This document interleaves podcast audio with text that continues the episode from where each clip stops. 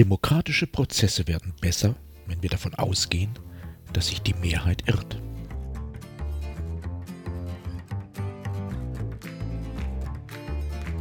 Mein Name ist Jörg Sommer und dies ist Demokratie Plus, der wöchentliche Podcast zur politischen Teilhabe. Jeden Donnerstag erscheint ein neuer kostenloser Newsletter. Am folgenden Sonntag gibt es den Text dann als Podcast. Alle Ausgaben finden Sie ganz einfach. Geben Sie demokratie.plus in Ihren Browser ein und schon sind Sie da, wo Sie sein wollen. Nun aber zu unserem heutigen Thema.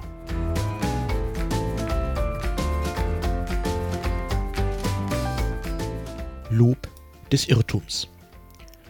Ich selbst gehöre zu den glücklichen Menschen, die bereits in frühester Jugend echte Selbstwirksamkeit erfahren durften.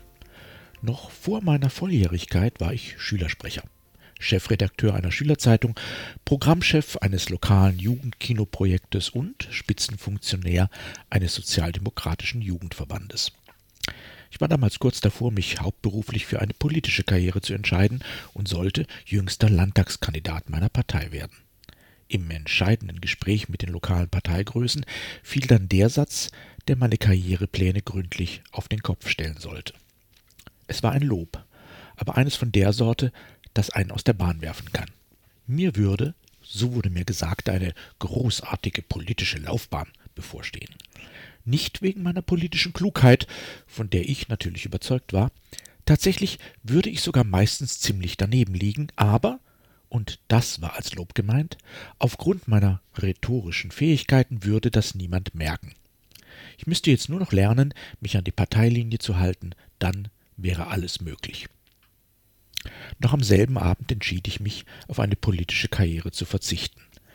Denn ich war jung, talentiert und vor allem arrogant. Dass ich mich die meiste Zeit irren sollte, war absurd. Ich hatte recht. Immer. Und deshalb hätte im Zweifel die Partei meiner Linie folgen müssen und nicht umgekehrt. Diese Entscheidung habe ich tatsächlich nie bereut, auch wenn ich sie aus den völlig falschen Motiven heraus getroffen habe. Tatsächlich habe ich erst sehr viel später gelernt, dass nicht nur meine Partei oft daneben lag, sondern auch ich. Vor allem aber, dass die Frage des Umgangs mit Irrtümern den eigenen und den fremden, von ganz entscheidender Bedeutung für Demokratien und für Demokraten ist. Viele von uns verstehen Demokratie als eine Art Spielregel. Eine Spielregel, die das Ringen darum organisiert, Irrtümer zu vermeiden und das Richtige zu tun. Doch tatsächlich ist Demokratie weit weniger Regel als Haltung. Die spezifischen Regeln sind in jeder Demokratie anders, oft grundlegend verschieden. Die Haltung, die sie braucht, um zu funktionieren, ist jedoch immer dieselbe. Diese Haltung wird gern übersehen, weil sie schwer greifbar ist und weil die Regeln im alltäglichen Ringen bedeutender erscheinen. Zur demokratischen Haltung gehört es natürlich, Mehrheiten zu akzeptieren, aber nicht absolut. Das Ringen um die Veränderung von Mehrheiten ist nicht nur legitim, es ist wesentliches Motiv für Wahlkämpfe, Parteiprogramme, Debatten und Beteiligung. Denn genauso zur demokratischen Haltung gehört das Wissen, dass die Mehrheit nicht unbedingt immer richtig liegt. Demokratische Wahlen und Abstimmungen garantieren keineswegs, dass das Ergebnis richtig sein muss, dass es das Bestmögliche sein muss, ja nicht einmal das am breitesten akzeptierte. Es ist oft so, aber nicht immer. Natürlich hat umgekehrt die Minderheit nicht automatisch recht aber zu einer demokratischen Haltung gehört die Bereitschaft, dies zumindest für möglich zu halten.